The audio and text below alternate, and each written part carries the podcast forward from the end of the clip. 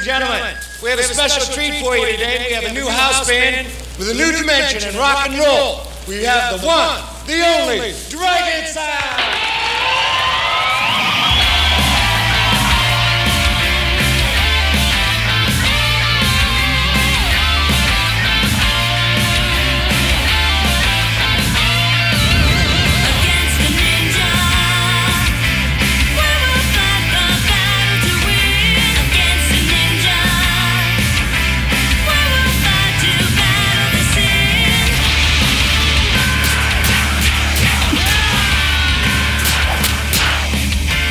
This band is the only family I have. They're all black belts in Taekwondo and they're pretty bad. I don't want you to mess it up by going out with a second-rate musician like that John character.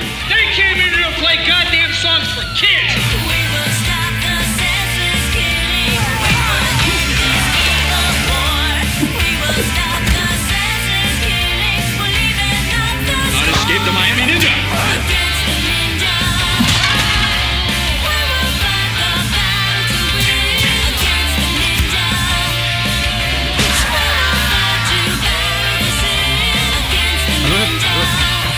Hallo und herzlich willkommen zur Episode 240, 240 glaube ich, des Bahnhofs Kino Podcasts. Mein Name ist Patrick und bei mir ist der Daniel. Hallo. Hallihallo. Ähm, ich, ich hoffe, keiner fühlt sich allzu sehr gesackbeutelt durch den wirklich sehr, sehr langen musikalischen Vorspann zu diesem Podcast.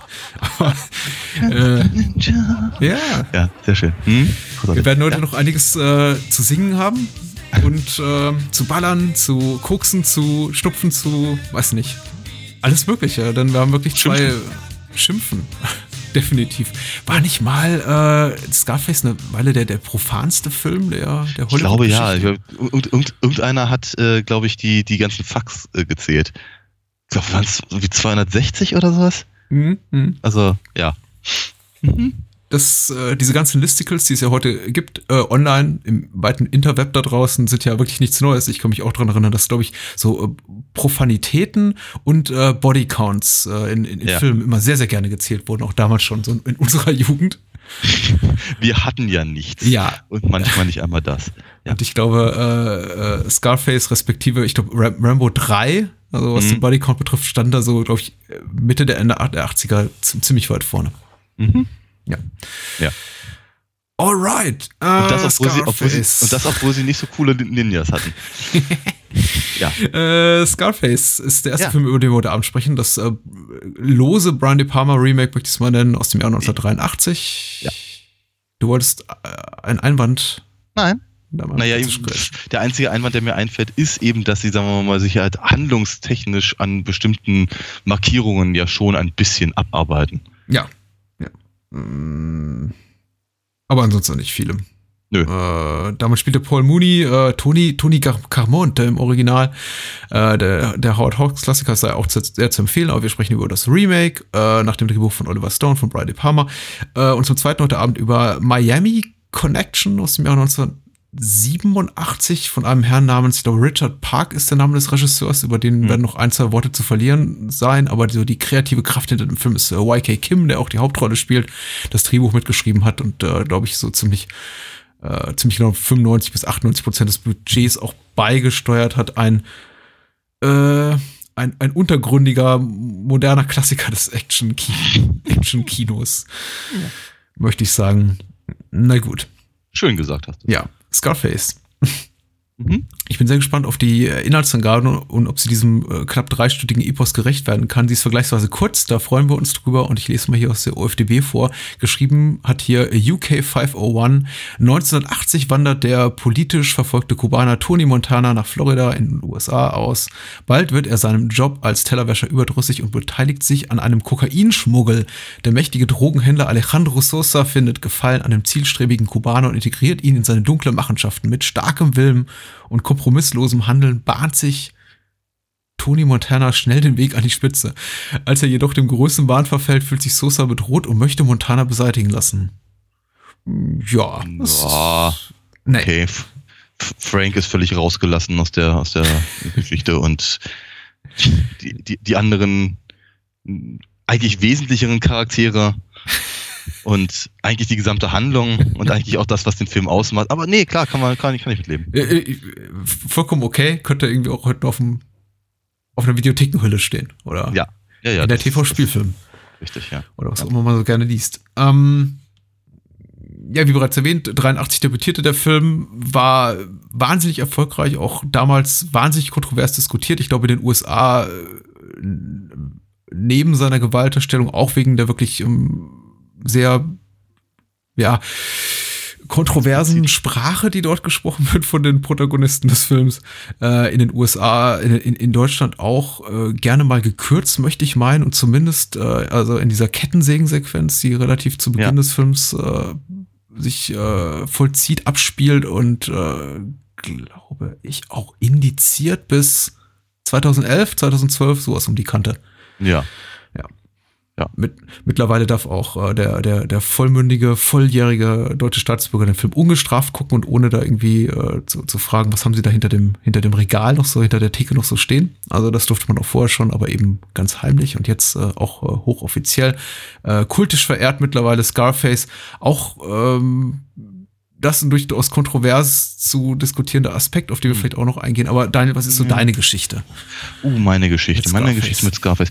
Ähm, Scarface war mir relativ lange ein Begriff ähm, durch durch äh, einfach bestimmte ja, Szenenbilder oder oder auch einfach das das das das Kinoposter und all das äh, gesehen habe ich ihn relativ spät erst muss so irgendwas um pff, 97 rum gewesen sein oder so Mhm. vielleicht, oder vielleicht 96, aber auf jeden, auf jeden Fall im Zuge dieser so, so, so, so Post-Pulp-Fiction-Welle im Prinzip. Ja, irgendwie ver ver- versucht irgendwie alles an, an, äh, an dem, was man, was man gemeinhin in der Populärkultur als irgendwie coolem Gangster-Epos irgendwie sich, sich irgendwie reinziehen konnte. Ähm, ich hatte ihn aus der Videothek ausgeliehen. Ähm, allerdings, ich weiß nicht genau, entweder Videodrom oder, oder Incredibly Strange, als es es damals noch gab. Äh, von daher war mir überhaupt nicht bewusst, dass der in irgendeiner Form indiziert gewesen sei. Äh, ich habe mir einfach ausgeliehen und angeguckt. Ähm, war aber auch nicht so angetan davon, was glaube ich vor allem damals daran lag, dass mh, mh, ich, gl- ich glaube, ich glaube, mir spielte damals Al Pacino zu sehr gegen, gegen seinen eigenen Michael Corleone an. also war so ein, war so ein Eindruck damals. Ähm, und äh, vielleicht war er mir auch einfach zu lang. Und ich glaube, ich glaube, diese ganzen, also die, die, die, die verherrlichenden Aspekte äh, stießen mir auch ein bisschen sauer auf. Ich habe jedenfalls eine ganze Weile halt dann, dann, dann irgendwie zur Seite gelegt und vergessen. Ähm, eine eine, eine Ex-Freundin von mir kam dann irgendwie mit dem, mit dem dann wieder an. Das muss dann irgendwas in den frühen 2000ern gewesen sein. Äh, und war halt irgendwie total begeistert und großer, großer Fan. Und also guckte ich mir nochmal an und dachte so bei mir, ja, also ich finde ihn jetzt besser, aber sagen wir mal, diese, also ich kann, ich kann immer noch nicht ganz verstehen, wie, wie, wie man, wie man Tony Montana tatsächlich als, als, äh, als, als Vorbild Hm. äh, bewerten, bewerten kann. Äh, und außerdem geht mir Giorgio Morodas Musik auf den Sack. Mhm. Ähm, dann hat es wieder ein paar Jahre gedauert und dann habe ich mir irgendwann, irgendwann die etwas, etwas größer ausgestattete ähm, DVD damals noch gekauft. Ich glaube, ich habe sie nie vollständig gesehen mit den ganzen Bonusmaterialsachen und so. Ähm, aber vor allem glaube ich mir so aus dem Grunde, dass ich einfach dachte, den müsste man eigentlich in seiner Sammlung haben. Geguckt und wieder zur Seite gelegt. Ich glaube jetzt tatsächlich im, also ich, wir hatten, wir hatten etliche Male im Vorfeld überlegt, ob wir Scarface im, für einen Podcast machen und waren eigentlich nie so richtig angetan von der Idee. Jetzt haben wir es gemacht und ich glaube, besser hat mir der Film vorher nie gefallen. Mhm. Okay. Ich, war, ich, war, ich, war, ich war jetzt tatsächlich nach der Sichtung ho- hoch angetan. Vielleicht liegt es aber auch ein bisschen daran, dass im, im, im Zuge des Podcasts, im, im Zuge der Gespräche mit dir, mir langsam Brian De Palma irgendwie ans Herz wächst. ich hatte irgendwie, ich hatte gehofft auf, auf auf eine etwas gegenteilige Meinung äh, zu, zu, zu meiner, denn mir geht's ähnlich. Ich glaube, meine Geschichte mit Scarface äh, reicht auch ähnlich nur weit zurück wie, wie deine. Ich bin mir sicher, den Film vor Ende der 90er Jahre niemals in ganzer Länge gesehen zu haben, einfach weil es auch für mich noch relativ schwer war, bis dahin dran zu kommen an den Film. Und den Film auch relativ schnell hab, hab fallen lassen, von wegen gesehen und vergessen. Auch damals, ich weiß nicht, ob ich von bewusster Brian De Palma-Fan war. Ich wusste definitiv schon, dass ich damals schon Carrie und Rest to Kill und die ganzen großen De Palmas gesehen hatte oder, oder Mission Impossible, der zwei, drei Jahre zuvor im Kino gelaufen war. Aber ich war nicht, ich war, Entschuldigung. Ja, was war denn das hier? Ich weiß, was es war. Das war, Das, das, das war meine physische Reaktion Das auf war- den ersten Mission Impossible. war eine rhetorische Frage. Hm, äh, wer mehr zu dem Thema hören will, äh, Episoden 84, 93, 112 und 183 oder so ähnlich. Ähm, Waren das deine Maße? mh, wir Entschuldigung. hin. Oh, was ist welcher? Welches Maß? Egal. Äh, Scarface lange nicht gesehen, möchte ich sagen, äh, mittelmäßig äh, begeistert aufgenommen beim ersten Mal. Mir fehlten so dieses ganze, dieses ganze flamboyante, äh, äh, weiß nicht, bisschen, bisschen exaltiertere, extravagantere, was, was Brian De Palma so hat für mich in seinen besten Streifen, also irgendwie die langen Kamerafahrten und irgendwie diese, diese ausgeklügelten Schnitte und irgendwie diese ganzen virtuosen Ko Bildkompositionen. Das, es fehlt ihm alles mir, mir in Scarface so, so ein bisschen. Der war, war mir zu, zu pragmatisch, zu, zu geradlinig, zu irgendwie auch plotfixiert, äh, charakterfixiert, dialogfixiert und die Charaktere sind toll, die Dialoge sind toll, alles mögliche. Ich konnte das irgendwie auch damals schon wertschätzen, aber mir fehlte einfach so ein bisschen der, der Hauch von, von irgendwie Flair, den ich einfach an, an Brian De Palma Filmen schätze und äh, habe ihn, hab ihn gesehen und dann nicht unbedingt vergessen, möchte ich sagen, in den letzten 20 Jahren. Aber er ist mir so ein bisschen auch nicht egal geworden. Ist, mir- ich bin dessen so ein bisschen überdrüssig geworden, einfach in der Art und Weise, wie in die, wie in die, die Popkultur, die sich dann um uns herum so entwickelt hat, in den letzten 20 Jahren entwickelt hat und was sie mit Scarface angestellt hat. Also äh, die- der, der Film und seine Figuren, also allen voran natürlich Tony Montana, die irgendwie, äh, irgendwie so, so adaptiert und adoptiert wurden quasi durch irgendwie junge, irgendwie weiße College-Kids, die sich dann irgendwie in äh, US-amerikanischen Online-Foren und sozialen Netzwerken tummelten und alle kleine Tony Montanas sein wollten und äh, weiß ich nicht, äh, coole, hippe Teenie-Serien, in denen plötzlich Scarface-Poster an den Wänden hingen und man merkt hat so richtig, dass äh, irgendwie, es ging schon gar nicht mehr so um den Film, sondern einfach nur noch um die, um die Pose oder das, was eben Ja. der Film für einen äh, symbolisiert, was nicht unbedingt dem entspricht, dass der, was der Film darstellen will. Ich meine, ein, ein anderer Film mit einem Oliver Stone Drehbuch, äh, Wall Street, hatte ja ein ähnliches Problem mit seiner Figur des Gordon Gecko, die dann plötzlich Ja. oft von irgendwie Wall Street Managern adaptiert wurde als wow, ein, ein strahlendes Vorbild für uns alle. äh, und ähnlich ging es ihm eben hier mit Tony Montana.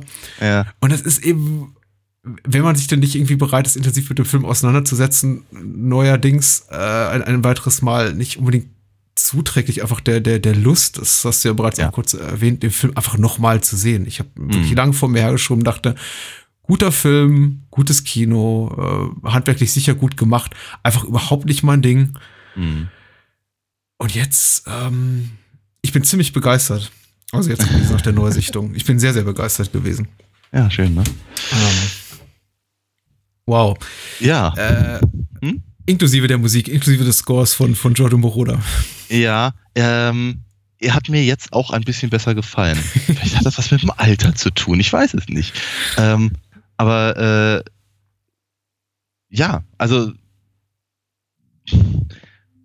Push it to the limit und, äh, und, und, und, und die Ja, Sachen, okay. das, ist schon, das ist schon ziemlich cool. Und ähm, oder eben auch einfach der, der, der, der Score an sich Hm? äh, ist, äh, ist erstaunlich, erstaunlich episch. Hm? Also ja, hatte ich gar nicht mehr so, so Erinnerung. Ich hatte eigentlich nur noch schnarzende Synthesizer äh, im, im Ohr, Mhm. die mich halt immer sehr an Italo-Disco erinnerten. Und äh, nein, es äh, klang für mich diesmal deutlich, deutlich besser. Ähm, die gesamte Ausstattung. Ich, ich fand zum Beispiel, ähm, äh, also einfach, aus untermerklichen Grund wirkten auf mich bestimmte Szenen, die eben auch äh, zum Beispiel sehr, sehr, sehr, sehr zitatfreudig sind. Mhm. Ne? Also Say Goodnight to the, to the Bad Guy zum Beispiel, Hm? die Szene, äh, wirkten auf mich diesmal ganz, ganz anders. Viel, viel tragischer und aber auch Ja. durchaus sehr viel, sehr viel, mh, um nochmal das Wort zu nennen, epischer Hm? also glaube, ich habe halt schon, also ich glaube, das, das genau das, was ich halt irgendwie Al Pacino ein bisschen übel nahm, als ich das Ding das erste Mal gesehen habe, habe ich jetzt hier wieder entdeckt. Und zwar eben wirklich so dieser, diese, diese, diese allumfassende, ähm, sehr, sehr, sehr, sehr rund erzählte Anlage sein, seiner, seiner Figur vom, vom buchstäblichen Tellerwäscher zum abgehalfterten Koksmillionär. Mhm. Äh, und äh, der, der war irgendwie gleichzeitig mh, seine, seine, seine, seine, seine, seine proletenhafte Art irgendwie nie so richtig ab, ablegt, wird etwas, was mich früher sehr gestört hat. Aber zwischenzeitlich habe ich, auch, habe ich auch die Sopranos gesehen, also von daher mag das eben, mag der, mag der Pate tatsächlich nicht mehr irgendwie die, die beste Vergleichsmöglichkeit äh, zu sein. Ähm, das, das hat mir alles, alles sehr, sehr gut gefallen. Bin ganz, ganz erstaunt. Auch gerade, gerade die, die, die Nebenfiguren F. Murray Abrams und, und, und Robert Loggia waren, waren unglaublich toll. Ähm, selbst Michelle Pfeiffer hat mir, hat, mir, hat mir jetzt bei dieser Sichtung sehr gut gefallen und ich fand sie eigentlich immer mit einer der blassesten Figuren. Mhm. Äh, ich glaube, in der, in, der, in der ersten Videokassettenauswertung meinerseits habe ich sie, glaube ich, nicht mal erkannt. Mhm. Ich glaube, das Band war einfach durchgenuddelt, aber ich habe einfach, ich, ich habe erst am, am, am Ende verstanden, dass das Michelle Pfeiffer war. Also ganz seltsam. Ähm, ja, ich finde, äh, äh, also ein, einige, einige der, der äh, filmischen Methoden von De Palma fand ich, fand ich ziemlich großartig. Zum Beispiel die vorhin äh, erwähnte Kettensägen-Szene, die dann, die dann quasi schon fast beschämt irgendwie wegblendet, um, um, um, um Manny beim Flirten äh, auf der Straße zu zeigen und dann, und dann wieder zurück zurück äh, schwingt, nur um zu zeigen, haha, wir waren noch gar nicht fertig. das finde ich ziemlich cool. Ja, für mich auch definitiv eine der, der me- meiner liebsten Szenen und einer der virtu virtuoseren Momente in einem, einem Film, den ich jetzt, was so seine Ästhetik betrifft, nicht so berauschend finde, wie gesagt, als einige von De Palmas anderen Werken, weil er wirklich für, Ja. für mich hab, das Hauptaugenmerk liegt wirklich auf, auf Story, äh, Charakterentwicklung, mehr noch als sowas wie, wie ja gut, mit, mit Das Phantom im Paradies möchte ich jetzt eigentlich gar keinen anderen De Palma-Film vergleichen, weil ich glaube, äh, Ich glaube, das ist nicht möglich, nein. da wird, da, da wird jeder Film verlieren, aber doch nicht mal irgendwie so extravagant wie, wie, wie Carrie, Dress to Kill oder irgendwie The Fury. Äh, trotzdem, Es, es, es, es ist wunderschön ausgestattet. Das äh, Mhm. sieht einfach alles wirklich ganz, ganz toll aus. Ein unglaublich tolles Produktionsdesign. Ähm, Mhm. Aber ja, er ist, er ist relativ zurückhaltend inszeniert. Was vielleicht so ein bisschen der, dem, dem, dem, der, der Remake-Idee geschuldet ist. hm, Ähm, oder eben einfach auch vielleicht in dem Versuch halt, äh, äh, im, im, im Wirklichkeit einen, einen, einen, einen Gangster-Epos halt zu, zu schaffen, bei dem eben nun mal die Story im Vordergrund steht und nicht, nicht so sehr den eigenen Stil in, äh, halt da, da in den Vordergrund zu drängen. Vielleicht. hm. Aber du wolltest was Hm. anderes sagen, Entschuldigung.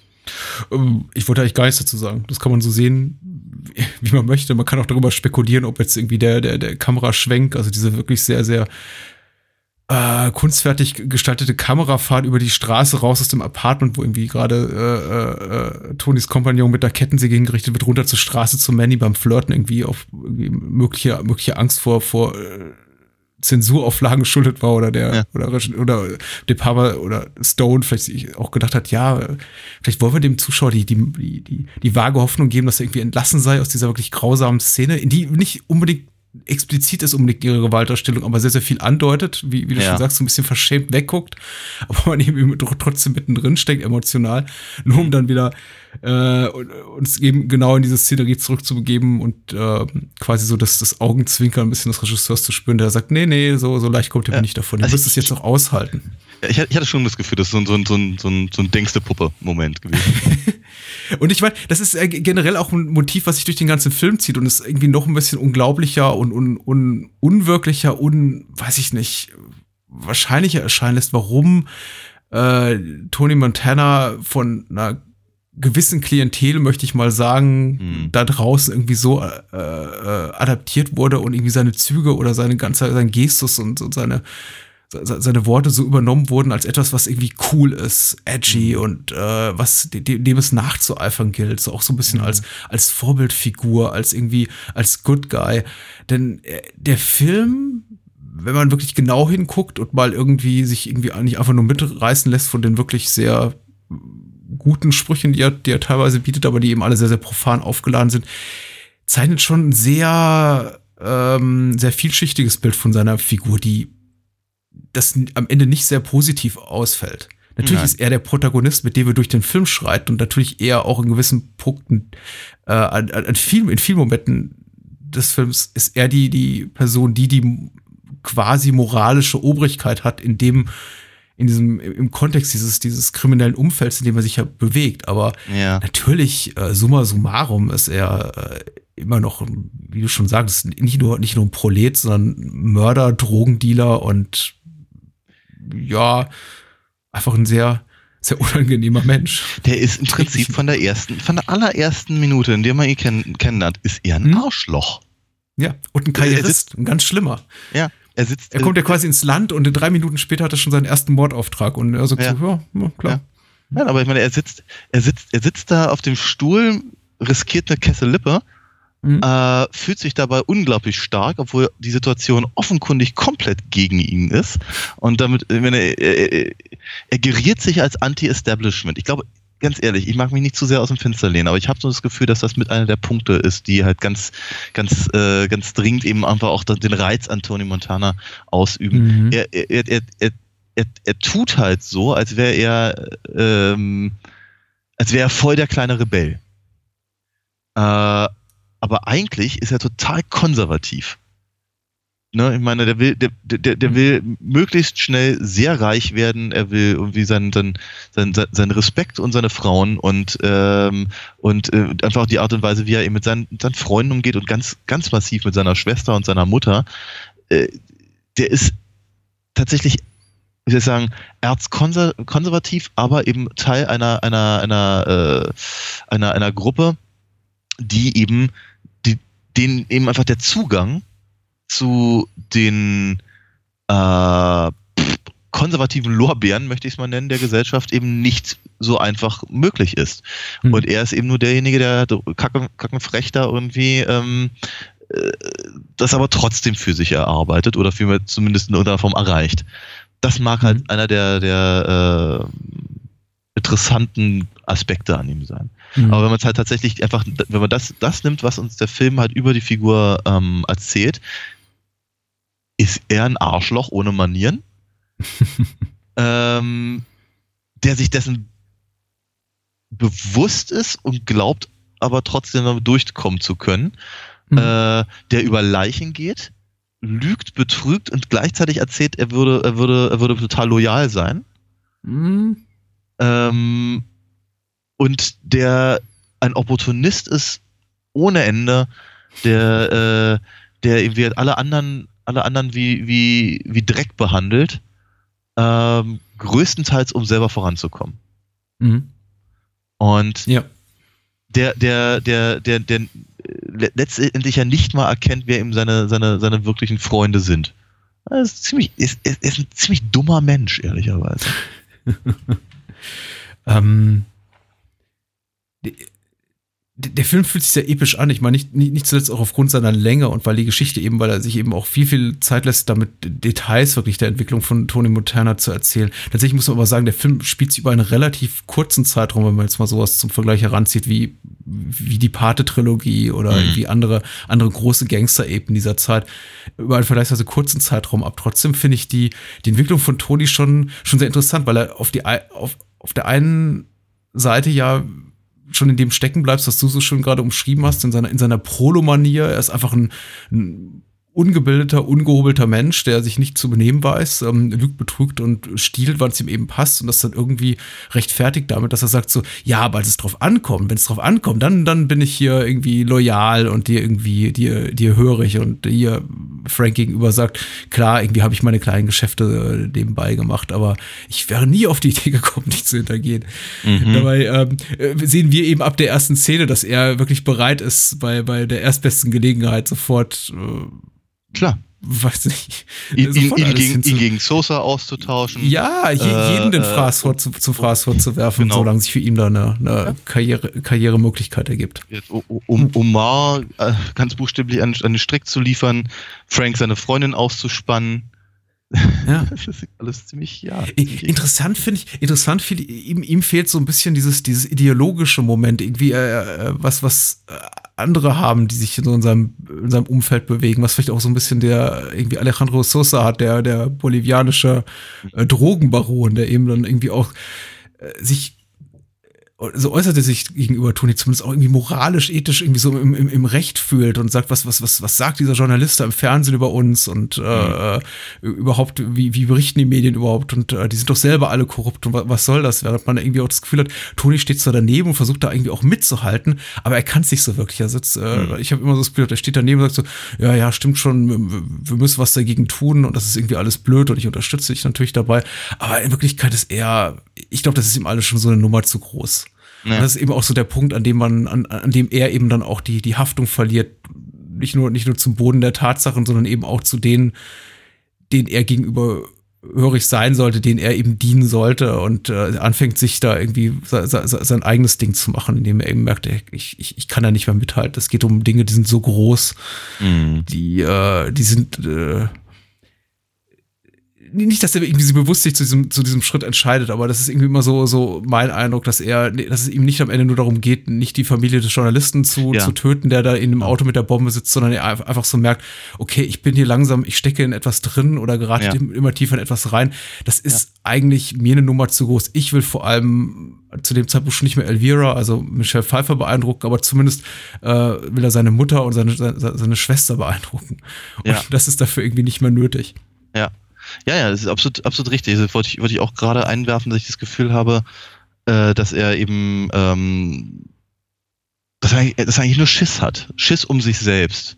Nicht um, nicht um, um eine mo moralische äh, Entscheidung, mit der er leben müsste oder, oder, oder, dass, dass er irgendwie das Gefühl hätte, ähm, dass das sei nicht das Richtige, sondern er hat einfach, einfach, glaube ich, einfach nur Schiss, ähm, im Prinzip alles zu verlieren oder irgendwie se selber belangt zu werden oder oder sich auf einmal in einer in einer in einem Abhängigkeitsverhältnis zu Sosa zu befinden, das halt noch viel viel viel viel tiefer geht.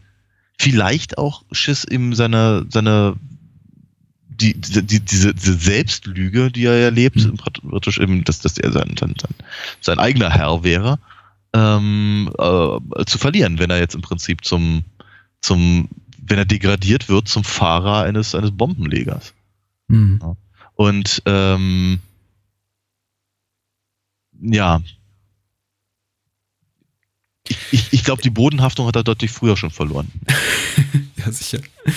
Äh, das sind auf jeden Fall die Momente des Films, in denen alles so eskaliert. Also er bereit, bereits, es gibt bereits vorher so Szenerien, in denen irgendwie alles, alles zu eskalieren droht. Ich glaube, am, am, am, am ehesten doch vielleicht in der Szene, in der er sich da in seinem Nachtclub befindet und seine Schwester mit einem seiner Mhm. Handlanger oder nee, einfach nur mit einem, mit einem, mit einem der Clubgäste da, da tanzt und gleichzeitig eher von diesem, glaub, diesem korrupten Dr Kopf drangsaliert wird. Äh, parallel dazu sitzen noch an einem anderen Tisch zwei, äh, zwei, zwei, zwei äh, Handlanger von, von Frank, die ihn, die ihn, äh, Mhm. die ihn hinrichten sollen. Und ähm, äh, da kommt er aber wirklich ganz gut raus. Das ist für mich so auf jeden Fall die suspense-geladenste Filme, Szene Mhm. des Films, von der ich mich, obwohl ich es jetzt irgendwie zum zweiten oder dritten Mal gesehen habe, doch immer frage, wie, wie kommt er eigentlich aus der Nummer wieder raus?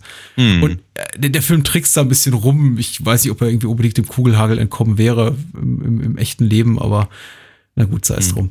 Mhm. Aber ir- irgendwie schafft das und irgendwie zu dem Zeitpunkt, bevor dann auch diese Montage beginnt mit dem von dir zitierten da Push it to the limit und er mal eben sieht, wie seine, seine Angestellten da Geldsäcke in die Backen tragen, äh, äh, hat man wirklich so für, für einen Moment das Gefühl, ihm, ihm gehört eigentlich die Welt. Wenn er das überstanden hat, also äh, dann was, was soll da noch kommen? Ja. Ich, ich, und da verstehe ich dann auch irgendwie die kleinen, kleinen 17-jährigen, irgendwie weißen College-Jungs, die dann irgendwie sagen, ja, Tony, ja, super geil, ich hänge mir irgendwie ein Scarface-Poster an, an, an die Wand. Weil das ist schon so ein, das kann man schon auch, auch mit einem gewissen Wohl, Wohlbefinden irgendwie nachfühlen äh, und wäre vielleicht auch ganz gerne dafür für einen Moment, wenn's, wenn der Film irgendwie nicht irgendwie drei Minuten später schon sagen würde, nee, ähm, das sieht alles nur toll aus, aber hier kommt gleich das nächste Problem. Ja. Und Tonys Leben ist eine Abfolge von Problemen, die es irgendwie zu überwinden gilt. Das ist eben so, äh, äh, das ist auch irgendwie so ein Unterschied zu einem, zu einem Gangster-Epos wie, wie der Pate. Man hat, äh, in dem es durchaus Momente der Ruhe gibt, in dem man irgendwie einfach auch mal irgendwie alles stimmt und sich das irgendwie mehr auf, auf, auf die, auf das Familienleben, die Handlung fokussiert und auf die Familiendynamiken und irgendwie Probleme, die im Privaten liegen und nicht unbedingt im Geschäftlichen. Wenn man bei Ja. Toni immer das Gefühl hat, wenn eine Sache irgendwie aus der Welt geräumt ist, lauert die, die, die, die, die nächste Scheiße lauert schon hinter der nächsten Ecke. Ja. Ähm, Und für die meisten von den Sachen ist er, glaube ich, selber verantwortlich. ja. Weil ich wiederhole mich, er ist ein dummer Mensch. Er My trifft, er wife is trifft a fucking junkie. So, sagt Ja, der, der sagt der, sagt der Kokain-Dealer, ja. ja, ja, ja. Der mit der, mit der Nase irgendwie in einem Berg von Koks sitzt. ah, hat was sehr, sehr Komisches auch in irgendeiner Form. Aber ähm, nein, er ist, äh, ist er, wirklich, er, er tri- trifft ja wirklich einen, einen Haufen wirklich blöder Entscheidungen. Wirklich hintereinander weg. Und äh, wenn man, wenn man ihn mehr mögen würde, könnte man irgendwie ihm die ganze Zeit zurufen, nein, nein, tu es nicht. Aber nee, ist nicht. Hm. Ach, keine Ahnung, seine ganzen, seine, seine, seine, seine Balzversuche, äh, Michelle Pfeiffers Figur gegenüber, also äh, Elvira, Elvira, man weiß ja mal nicht so genau, wie sie ausgesprochen wird, ähm, sind ja auch oh, cringeworthy. Also das ist äh, ja, aber, aber gleichzeitig, oder vielmehr irgendwie ein paar Szenen vorher, äh, erzählt er Manny, ähm, äh, wie, wie, er, wie er sich gegenüber äh, amerikanischen Frauen verhalten soll. Ja, sehr schön. Also, Ich, ich, ich glaube, Michelle Pfeiffers Rolle, du, du hast, ich finde auch vollkommen zu Recht gesagt, sie bleibt ein bisschen blass. Sie ist, äh, ihre schauspielerische Leistung ist jetzt nicht, ist, ist weder gnadenlos gut, noch ist ihr, noch ist ihre Figur wahnsinnig differenziert geschrieben. Aber sie hat ihre Momente und ich empfinde sie wenig, als deutlich weniger störend oder irgendwie den Film, also die Qualität des Films mindert als, als früher, denn sie hat ihre guten Momente.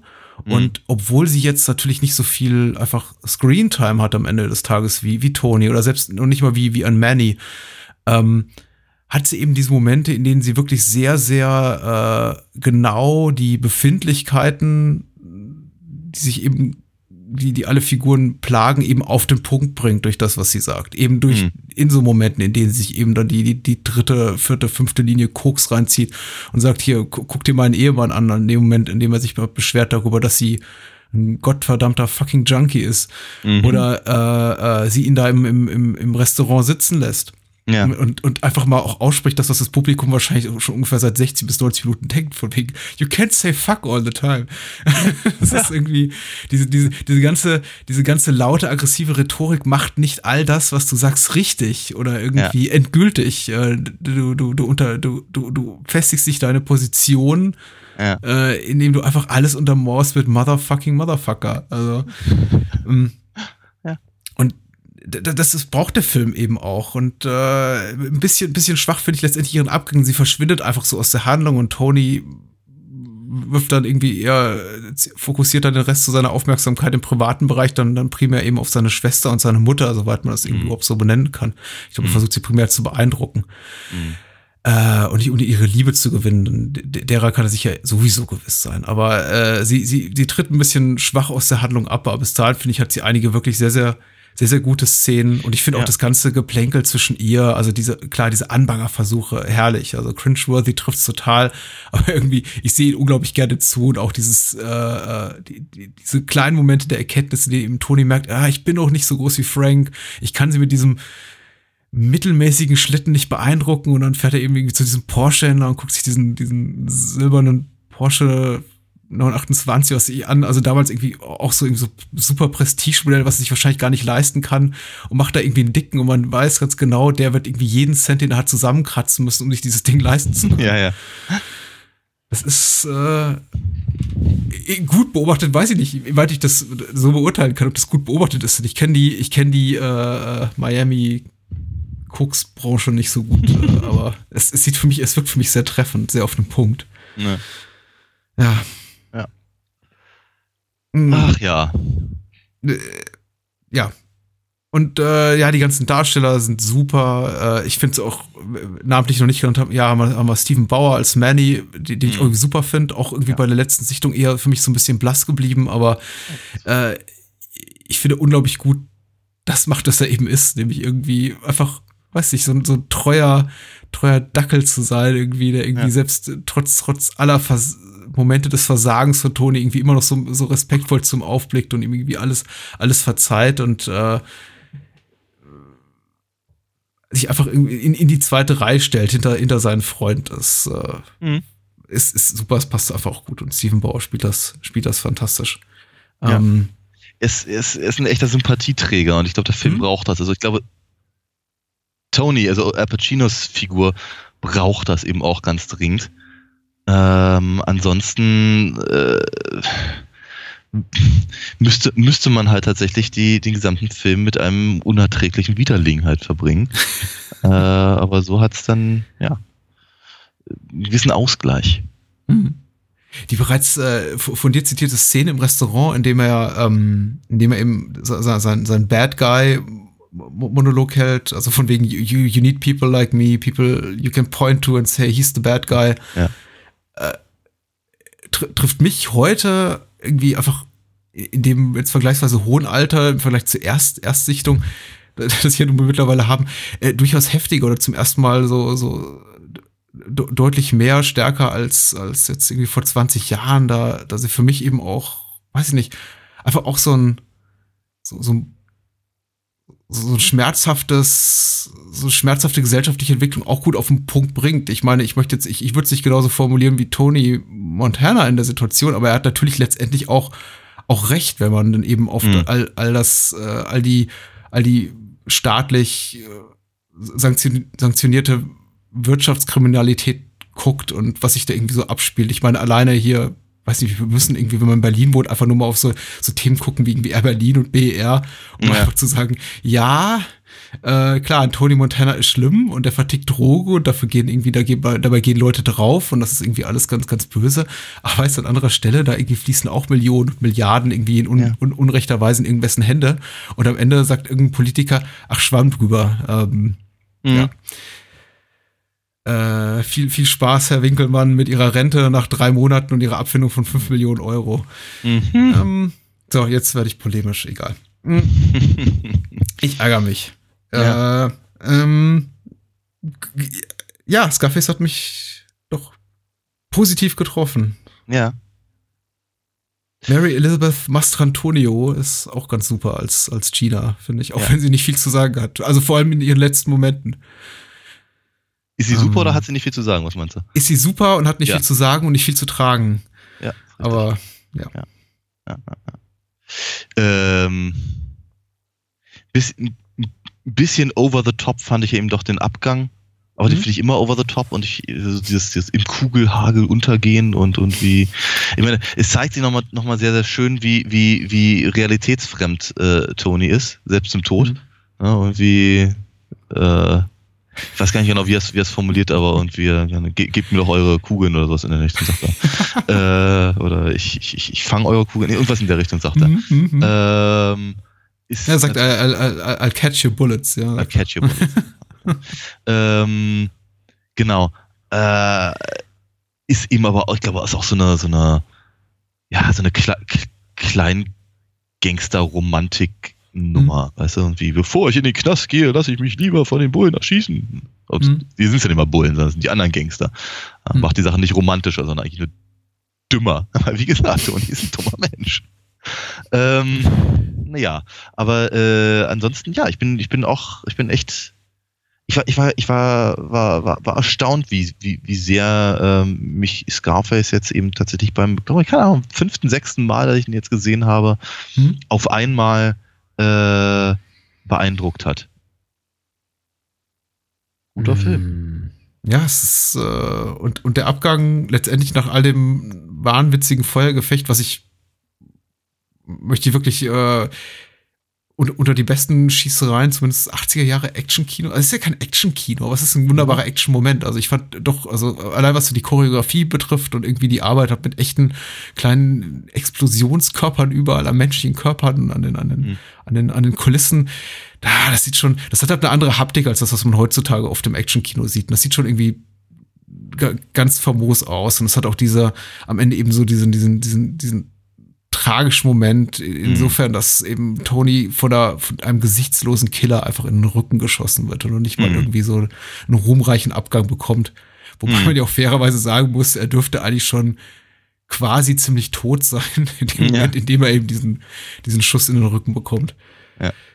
Da ist wahrscheinlich nicht mehr so viel zu holen. Ja, Hm. in der Tat. Mhm. Doch, das waren, das sind 170 Minuten, die sich lohnen. Sehe ich ganz genauso.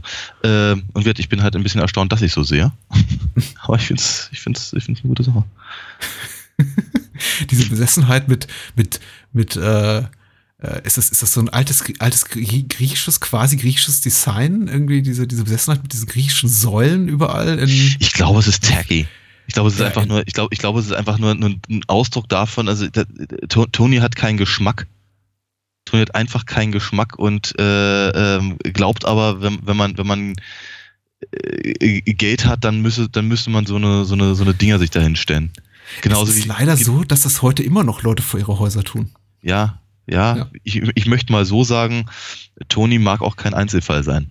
Ähm, nee, aber ich meine auch, auch diese, diese, äh, hier, diese, diese Weltkugel mit The World is Yours Hm? in Neonlettern.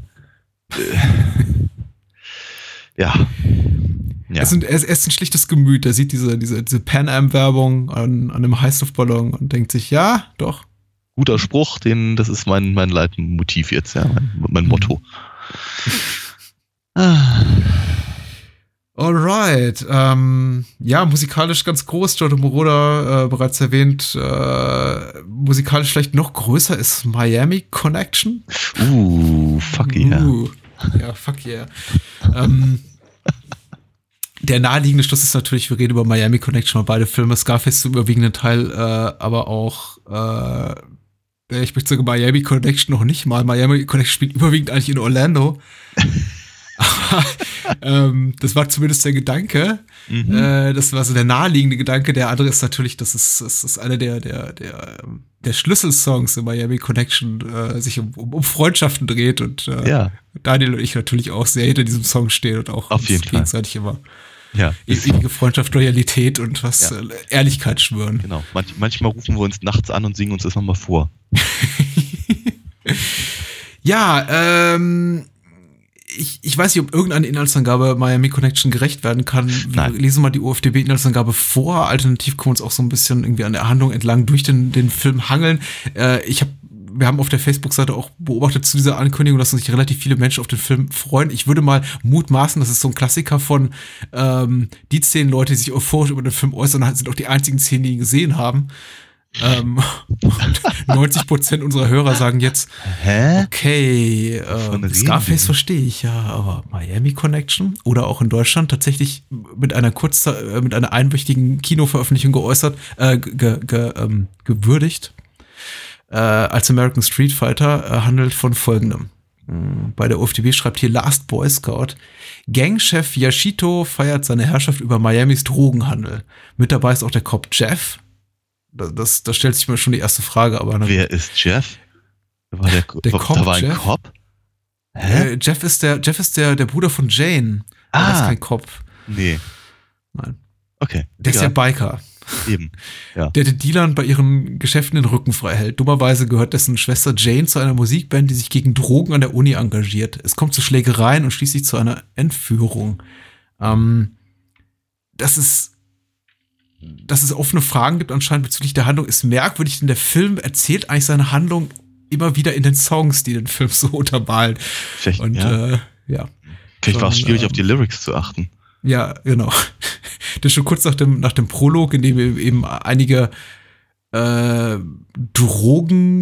Drogendealer von Ninjas äh, einen Kopf kürzer gemacht werden, kommt Hm. eben schon der erste Song Ja. ins Spiel und der zeigt eine Biker-Gang und die singt dann eben auch ähm, äh, Bikers by Day, Ninjas by Night, ähm, Doing Evil Things oder so ähnlich. Ja, ja, ja. Also Ja. eigentlich sollte alles klar sein. Auf jeden Aber Fall. naja. Ja. Mhm. Äh, Miami Connection hat eine relativ obskure ähm, Historie. Äh, ein Film, der mit unabhängigen Mitteln finanziert wurde, zwischen in den Jahren 85 bis 86. Äh, der Regisseur Richard, Richard Park sah äh, YK Kim, so, nur so viel Trivia, äh, im, im, im koreanischen Fernsehen. Äh, YK Kim damals schon mit einem, einem florierenden äh, Taekwondo-Geschäft in, in, in äh, Florida präsent und äh, hatte eben ein Buch geschrieben, die Kunst des Taekwondo. Richard, pa Richard Park sah das, dachte, man könnte mal einen Film mit ihm produzieren. Was er YK Kim nicht gesagt hatte, war, dass er tatsächlich, also Kim für, für den Großteil der Besetzung und auch des Budgets aufkommen musste am Ende des Tages. Der Film wurde produziert für einen äh, namentlich, glaube ich, nirgendwo genannten Betrag, äh, erhielt eine kurzzeitige Kinoauswertung, lief angeblich auch mal irgendwo in Cannes, wobei ich das nicht verifizieren konnte. Vielleicht mal irgendwie, vielleicht lief er zufällig auch in irgendeinem Kino, als gerade die Filmfestspiele von Cannes liefen, oder er lief einfach nur in Cannes, als da gar Irgendwann keine mal, Filmfestspiele liefen. Genau, irgendwann mal in Cannes. Wie- Das, Daniel, ich habe gerade eine super Geschäftsidee. Genau. Wir schmeißen Billig produzierte Videos von uns beiden, ja. Schme schmeißen die in, in, in, in, in DVD-Player irgendwo in Cannes und können dann behaupten, der lief in Cannes. Genau. Ich finde das so ungefähr.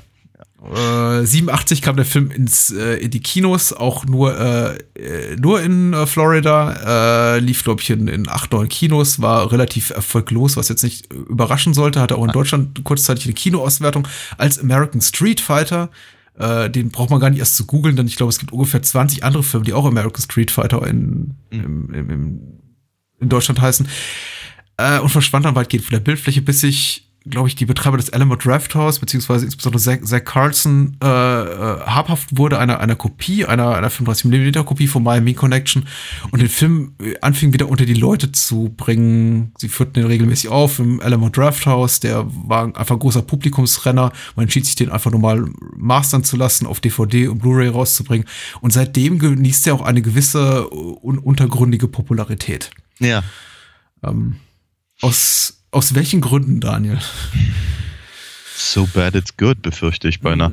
Aber ähm, ich, ich möchte ja gar nicht mal sagen, dass der Film wirklich schlecht aussieht. ne? nee. Der ist also rein, rein von der rein von der von der Machart ist der auf wenigstens der gleichen Höhe wie andere ähm, Straight-to-Video-Geschichten ähm, äh, jener Tage. Also, wenn man ganz ehrlich ist, wenn der wenn der Chuck Norris durch die Gegend rennen würde, würde es mich überhaupt nicht wundern.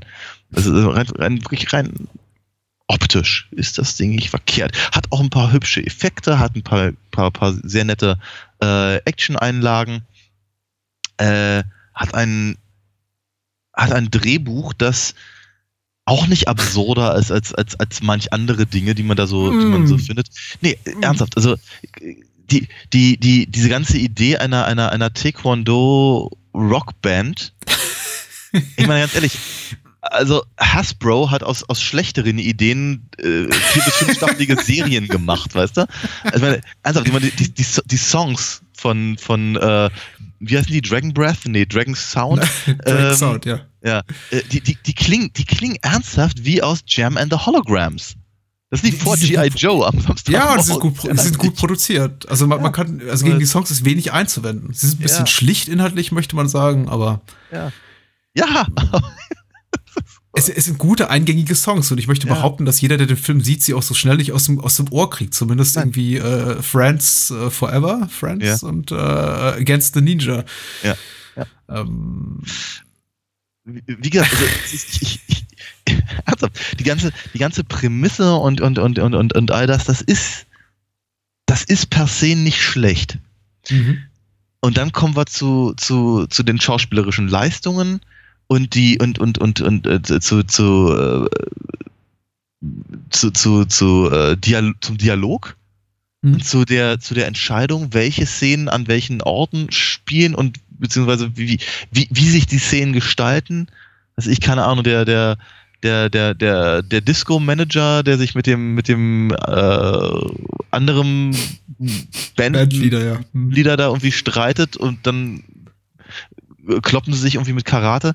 Äh, das, das, das Ding hat eine. Sagen, Es, es, erreicht eine Transzendenz, die ich vorher nur in The Room gesehen habe. Mhm. Mhm.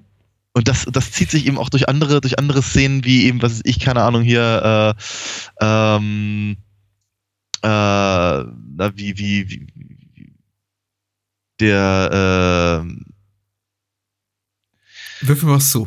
Und ich bringe die Sätze. der, der, der, der, der, junge, der junge Mann, der seinen Vater wiederfindet. Jim. Jim, natürlich, klar. Ja, genau, Jim. Äh, wenn, wenn, wenn Jim in Tränen ausbricht und man irgendwie so das Gefühl hat, diese Szene war nicht geskriptet, aber, aber es ist eben, es, es spottet jeder Beschreibung.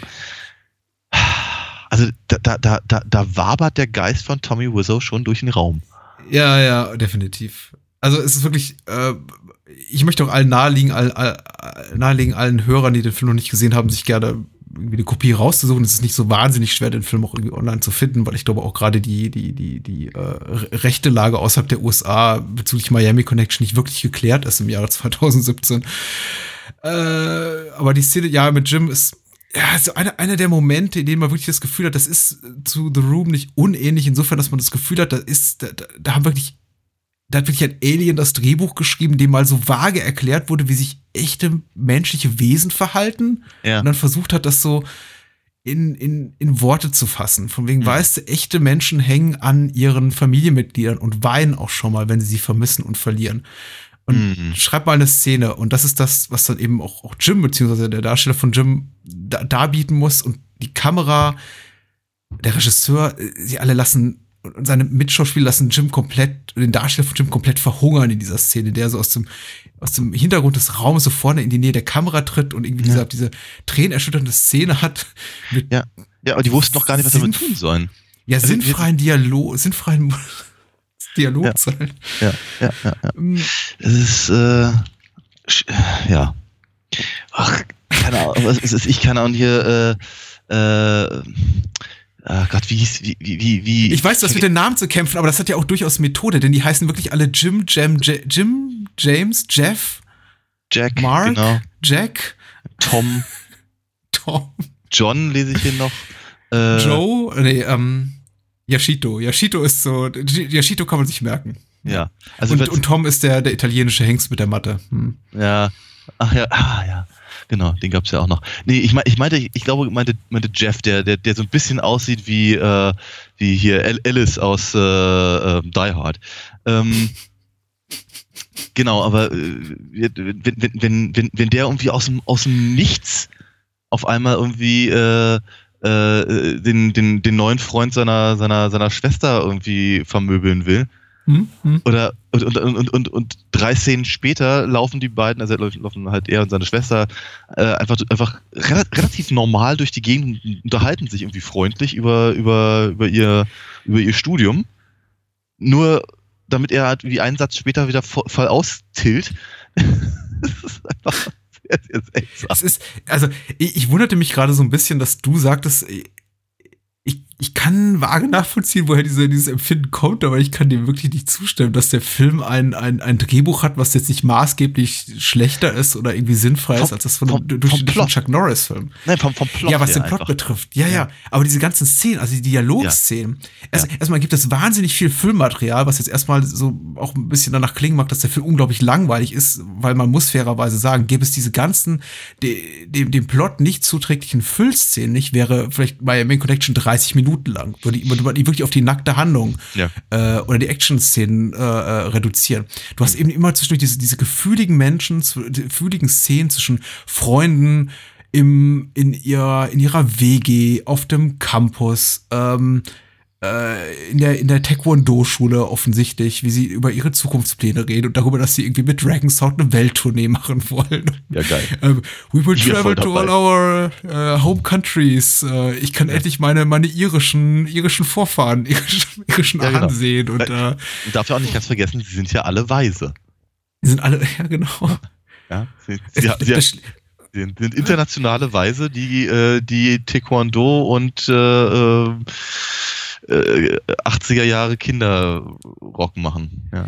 es ist schwierig, es, ja, es ist Kinderrock. Der- Das wird ja auch einmal geäußert durch den rivalisierenden Gangleader. Das Ja. auch so, der, das ist ja auch eine komplett absurde Dynamik, nämlich die Annahme, dass tatsächlich so das gesamte äh, sozialpolitische Gefüge in Orlando, Florida von irgendwie äh, Rockbands in diesem einen Number One Club irgendwie so dominiert wird. Man muss, es, man muss es Dragon Sound zeigen, um quasi so seine gesellschaftliche Stellung zu wahren. Ja, so, weil, weil, dieser, weil dieser Club offenkundig auch nicht zwei Bands beschäftigen kann. Ja, genau. ähm, und, und die Band selber scheint sich dessen gar nicht so bewusst zu sein, denn irgendwie sind es ja nur Freunde, also offensichtlich 18- bis 20-jährige Freunde, die, weil sie gehen ja noch aufs College und so, aber überwiegend gespielt von 40-jährigen Männern. Wollte gerade sagen, weil Kim, Kim, Kim selber sieht doch aus, als wäre er, 80 und hätte Ja, einfach ich- aber auf die Gusche bekommen. Ich glaube, er war Anfang 40 auf jeden Fall. Und äh, die auch nicht wirklich, äh, auch sowas, was irgendwie untypisch ist für einen Actionfilm, nicht, nicht wirklich durchtrainiert aussehen. Ja. Was daran liegen kann, dass es eben auch alle Schüler waren aus, aus YK Kims äh, Taekwondo-Schulen, die er wegrekrutiert hat und keine echten Schauspieler. Ja. Was man denn eben den Darstellern auch leider ansieht. Ähm, am schönsten finde ich ja sowieso, dass sie diese, ähm, na, diese, diese Unterschiede haben im Hautton, dort, wo sie irgendwie ihr, T-Shirt tragen und nicht. Und dann immer, wenn sie irgendwie diesen ärmlosen Dingern rumlaufen, irgendwie diese, diesen Übergang haben im Oberarm, in dem plötzlich irgendwie alles ganz käsig weich wird.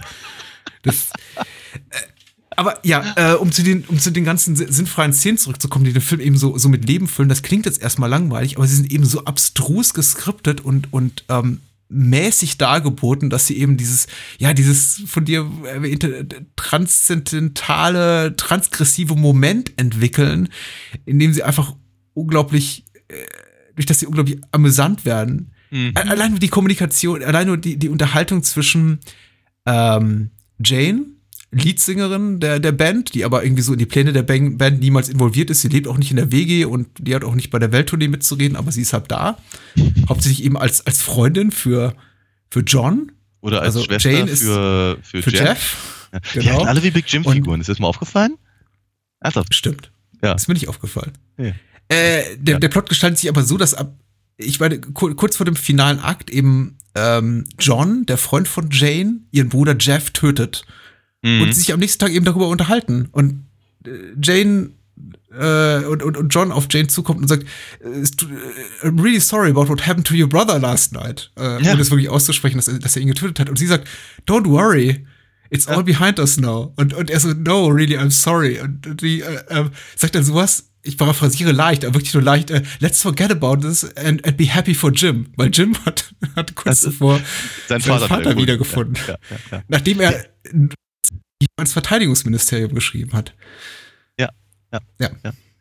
Äh, Apropos, wird, wird, wurde, wurde der Vater eigentlich auch von dem gleichen gespielt wie Jeff, mit grauem Bart? Sah so aus.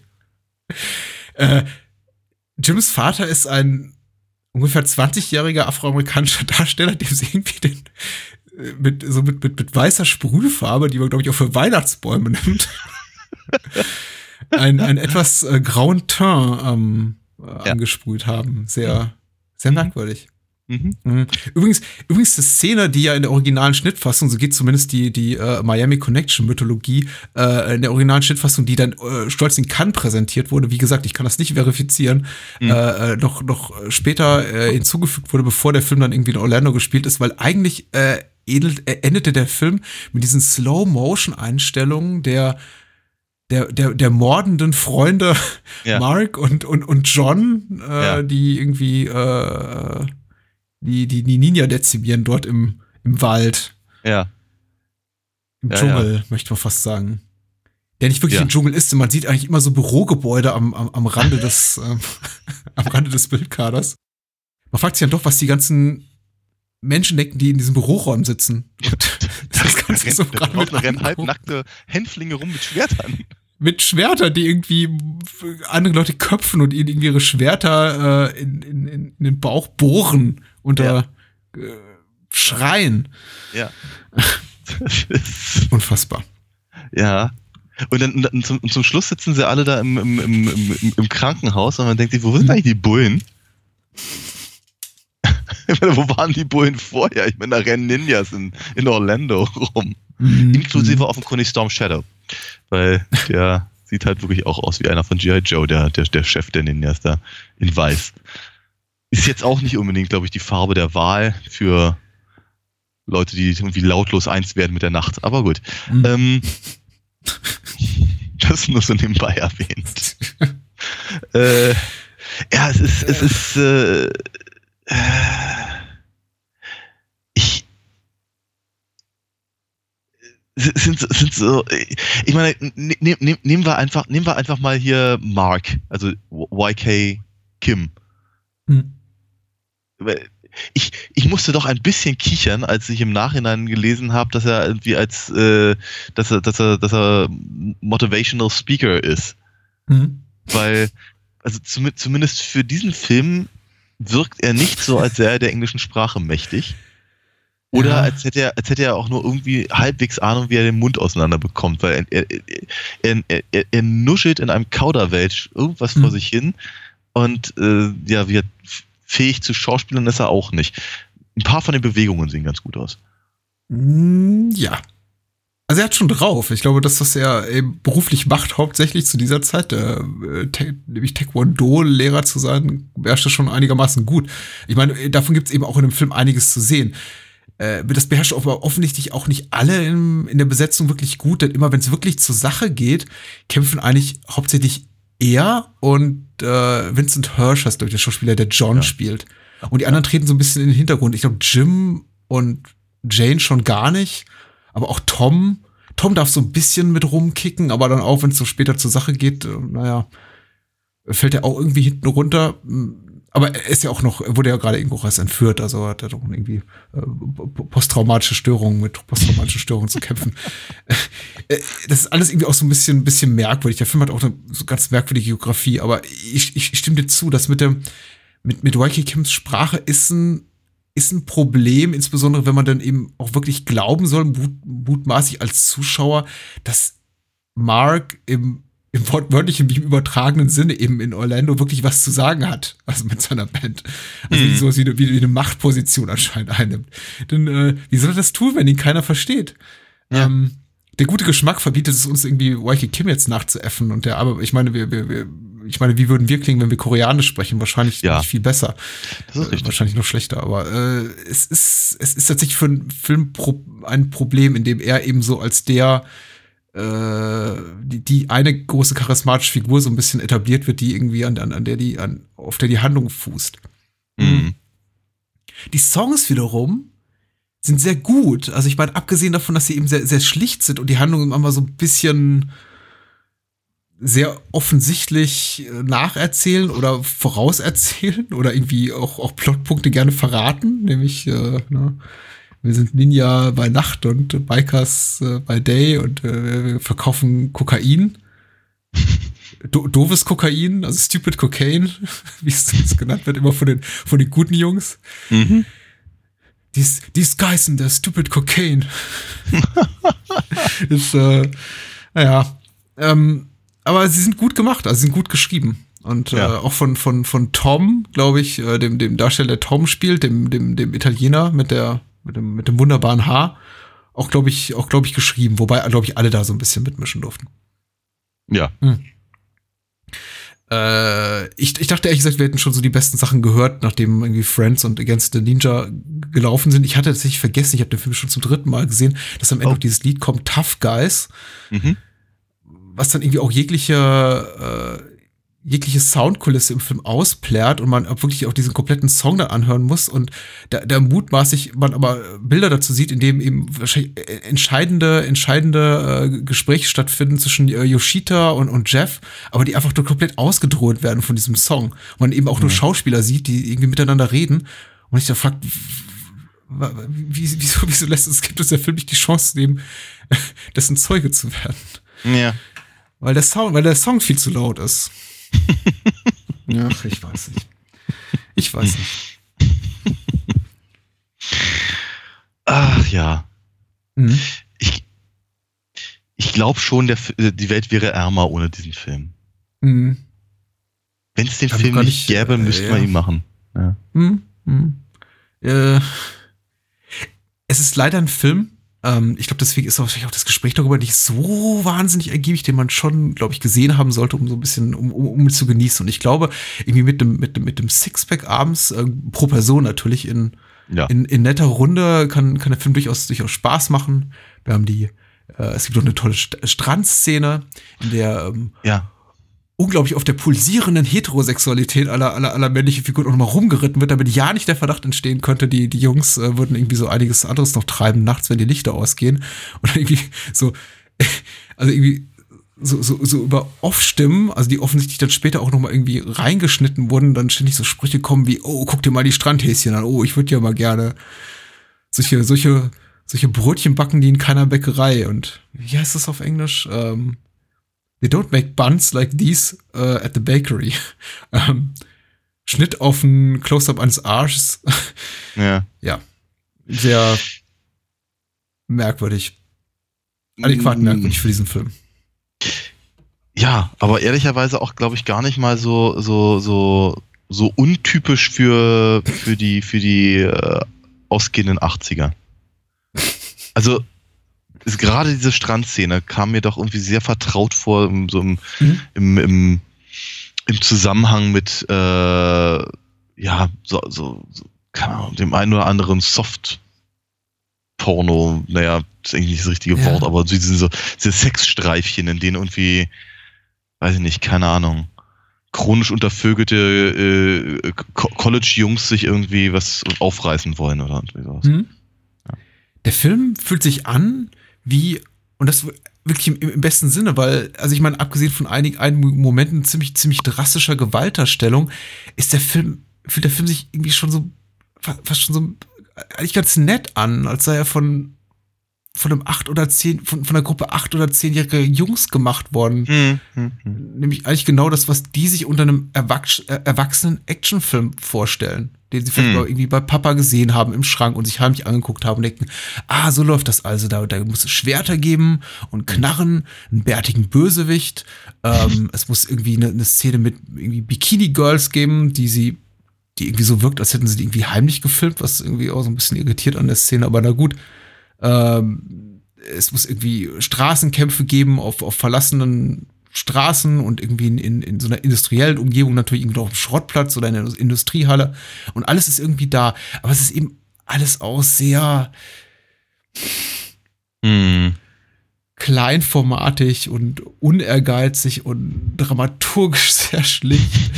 ähm, ich meine, gut, Menschen, die zum Beispiel gerade einen schweren, schweren Faustkampf hinter sich hatten, eine, eine, eine Prügelei, in denen ihnen mut- mutmaßlich Knochen gebrochen wurden und äh, irgendwie Schläge auf die Nase verpasst wurden, wie stellt man die dar? Man kann die jetzt natürlich wie in jedem, in 99% aller Actionfilme darstellen, mit so einem irgendwie leichten Hinkefuß und da irgendwie einem, einem, einem coolen Pflaster über die Nase. Man kann ihnen aber auch eine irgendwie Bandage um den ganzen Kopf geben und die fettrot anmalen. Ja. Ähm, und das macht eben dieser Film. Hm. Dragon Sound killed your brother. oh Mann. Ja. Äh, ja. Und apropos harsche Gewaltdarstellung, der Film ist gerade gerade so kurz vor Schluss sehr ähm, sehr exploitativ, also sehr explizit in seiner seiner Gewaltdarstellung. Ich glaube, John Ja. darf zum Beispiel einem, einem Ninja wirklich den Kopf spalten. ja. Und man sieht das dann auch. Ja. Ja. Ähm, aber Daniel, ver- ver- verrate uns tr- trotzdem noch die Botschaft des Films, die, er uns mitgibt, so. so. bevor der Abspann einsetzt. Ja, ja, das, äh, äh, das auch das finde ich, find, ich weiß nicht genau, ob ich das, ob ich das perfide finden soll oder irgendwie eigentlich ganz komisch, äh, weil natürlich kurz vor Ende des äh, Films äh, erzählt er uns äh, dann noch doch noch mal, dass, ähm, wir sagen, auf Gewalt kein Segen liegt. Ja, und dass, dass, dass, dass Frieden nur, nur möglich ist, wenn man, wenn man die Gewalt äh, sich eliminiert oder wie sie sich da ausgedrückt hat. Ja, only through the elimination of violence can we achieve world peace. Ja. Wundervoll. World, World peace. Ja, Peace, ja. okay. Ja. Dafür bitte den alternativen Nobelpreis oder sowas. ja, ähm, ich glaube, YK Kim, also Miami Connection ist nicht ganz so aufgeblüht in den letzten Jahren, wie es wie es The Room tat. Ich glaube, ihm fehlt auch so diese, also ja, er, hat, er hat nicht diesen, er hat nicht ganz diesen Zauber, würde ich sagen, von The Room, weil man schon irgendwie, ich glaube, The Room hat eben noch, noch ein weiteres Element, was so irgendwie für ihn spricht und ihn, glaube ich, so auf der, auf der, auf dem Güte, Güte-Level, auf, im, im, im inoffiziellen Ranking der, der, dieser transgressiven, psychotronischen, wirklich äh, sch, sch, so schlecht, so gut Streifen, wie auch immer man die nennen mag, irgendwie noch mal weiter nach oben klettern lässt.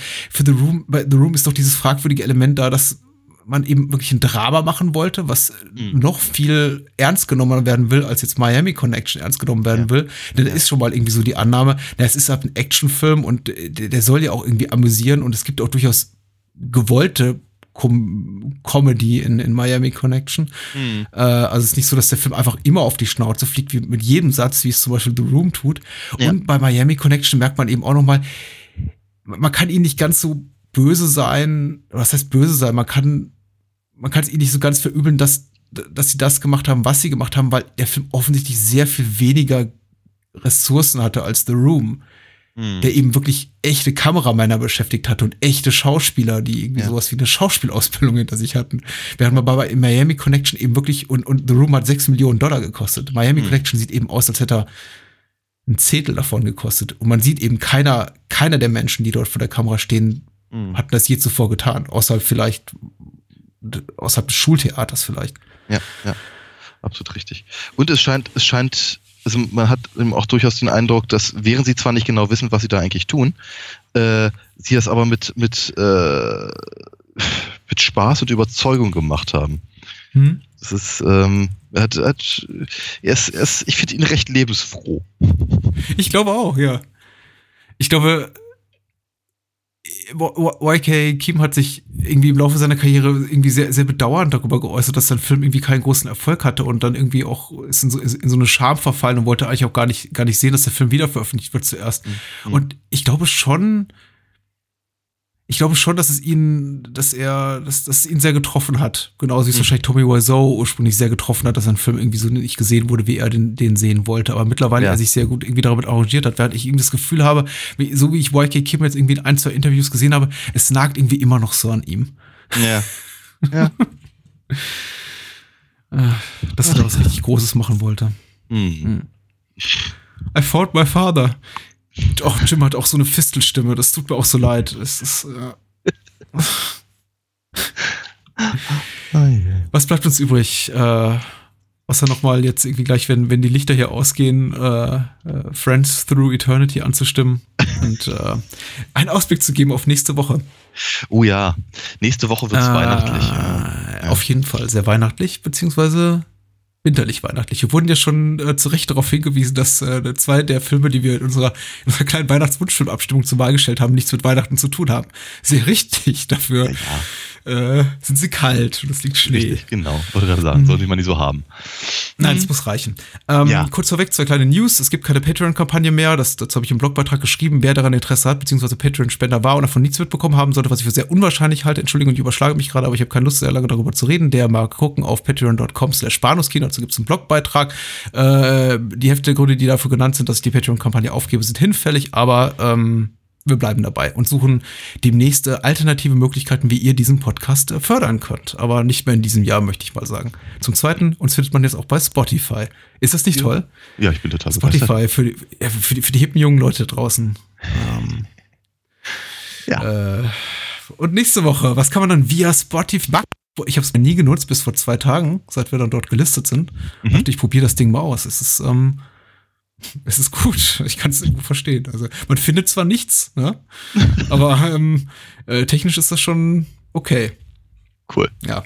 Ich, äh, Was das, machen wir steht, nächste das, steht, das, steht, das steht für mich noch aus. Aber ähm, nächste, nächste Woche, ich freue mich, also über einen freue ich mich ja geradezu, also geradezu fast, fast, fast wie ein, wie ein besoffener äh, Penner in einem, in einem Wohnwagen.